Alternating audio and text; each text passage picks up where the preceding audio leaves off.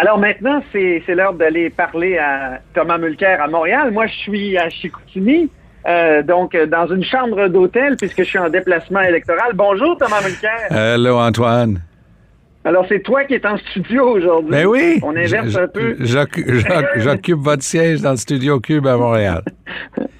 Alors, c'est la veille du débat face à face à TVA, Thomas, et, je me demandais comment, euh, d'abord, comment un chef se prépare à, ce type de débat-là, qui est un type plus confrontationnel, si tu me permets l'expression? En fait, oui, effectivement, TVA a une formule qui, à mon sens, va vraiment être la plus intéressante pour cette élection-ci, parce que n'oubliez pas que les deux élections euh, du soi-disant consortium vont avoir six candidats et cinq personnes qui posent des questions. Donc, ça risque d'être euh, le cafarnaum, une partie de, de quilles euh, avec des morceaux un peu partout. Tandis que demain soir, le public qui s'apprête à voter le 21 octobre va avoir droit à quelque chose de très clair, très structuré. Une seule personne qui pose des questions, Pierre Bruno. Et on se rappelle tous euh, les déboires de M. Lisée lors du débat télévisé face à face de TVA la dernière fois. C'est une formule ah qui ah permet vraiment d'aller... Rappelons-le pour les gens. Oui. Rappelons-le pour les gens. en fait, il, il, a décidé. François avait insisté pour parler d'une question. Oui. Il était hors sujet. Il devait parler de santé, puis il s'est mis à parler de Québec solidaire. Oui, complètement hors sujet. Et ça se voyait l'expérience profonde de Pierre Bruno, parce que, bon, il a, il a poussé un petit peu sur M. Lisée, disant c'est pas vraiment le sujet. M. Lisée a insisté, et ce qui est intéressant, c'est que peut-être quelqu'un avec moins d'expérience aurait essayé d'insister, devenant par le fait même un, un, participant au débat. Tandis que M. Bruno a fait son travail, puis après, M. Lisée a péroré sur la théorie qu'il avait échafaudée sur la réelle structure qui menait dans le noir, tirant les ficelles. Et quelqu'un qui décide d'affirmer que sa grande théorie de campagne, c'est que quelqu'un, un homme, tire les ficelles de Manon Massé, oh boy.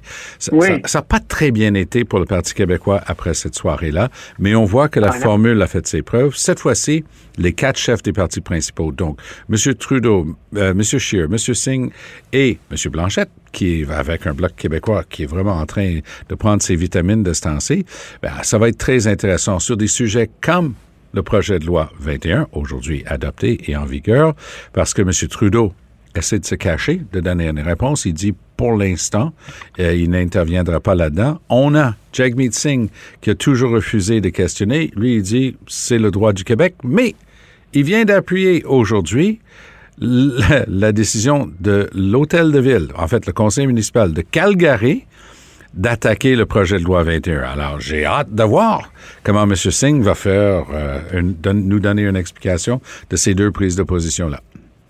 Donc, pour Yves François Blanchette, c'est du gâteau, là. J'ai l'impression. Puis, je, je, je, vais y aller d'une. Ben, tant qu'à faire. J'aime bien l'analyse, mais de temps en temps, j'aime euh, m'essayer avec une, une, petite prédiction. Moi, j'ai l'impression oh. que M. Trudeau sait qu'il ne peut plus se cacher dans ce dossier-là.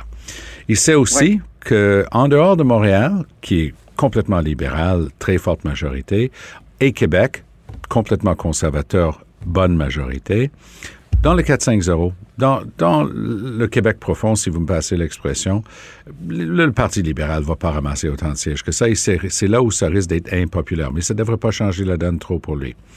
Si lui prend une position classique du Parti libéral en faveur des droits individuels, de la Charte des droits, même s'il se fait tabasser un petit peu ici au Québec, lui, peut prendre ça et aller à la banque. Et la banque, c'est le, 905, l'équivalent du 450 au ah. Québec, mais autour de Toronto. Il va aller à Edmonton, il va aller à Vancouver et il va dire ceci.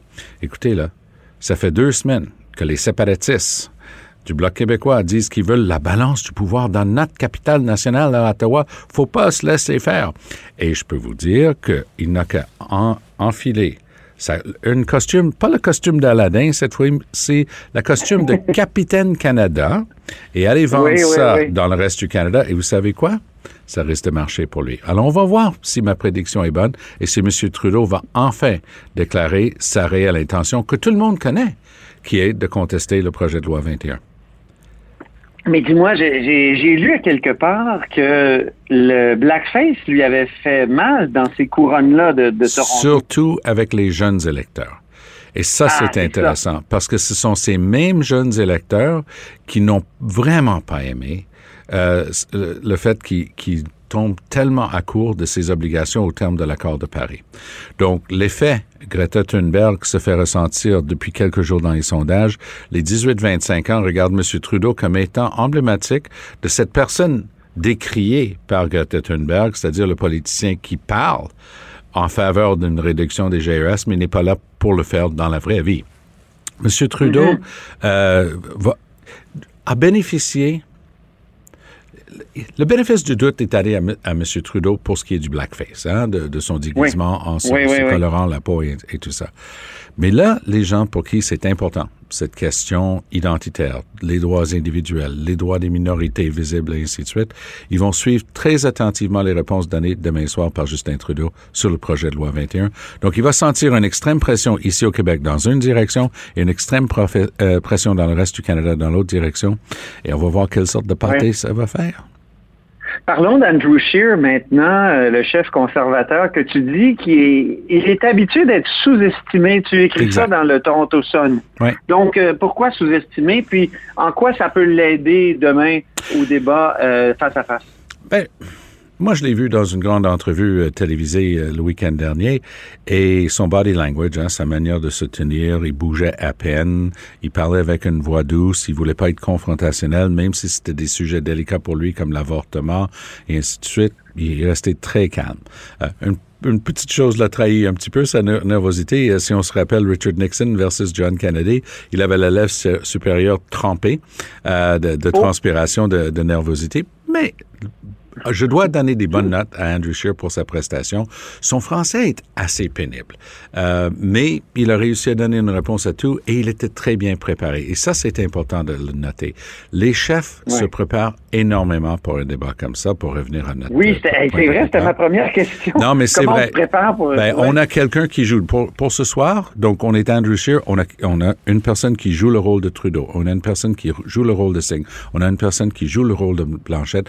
Puis eux, ils sont bien briefés, ils sont préparés par du staff, puis ils doivent répliquer du tac au tac le meilleur qu'ils peuvent. Mais l'exemple pour moi, c'était justement cette entrevue en fin de semaine d'Andrew Scheer, mm-hmm. parce que ça se voyait qu'il était super bien préparé.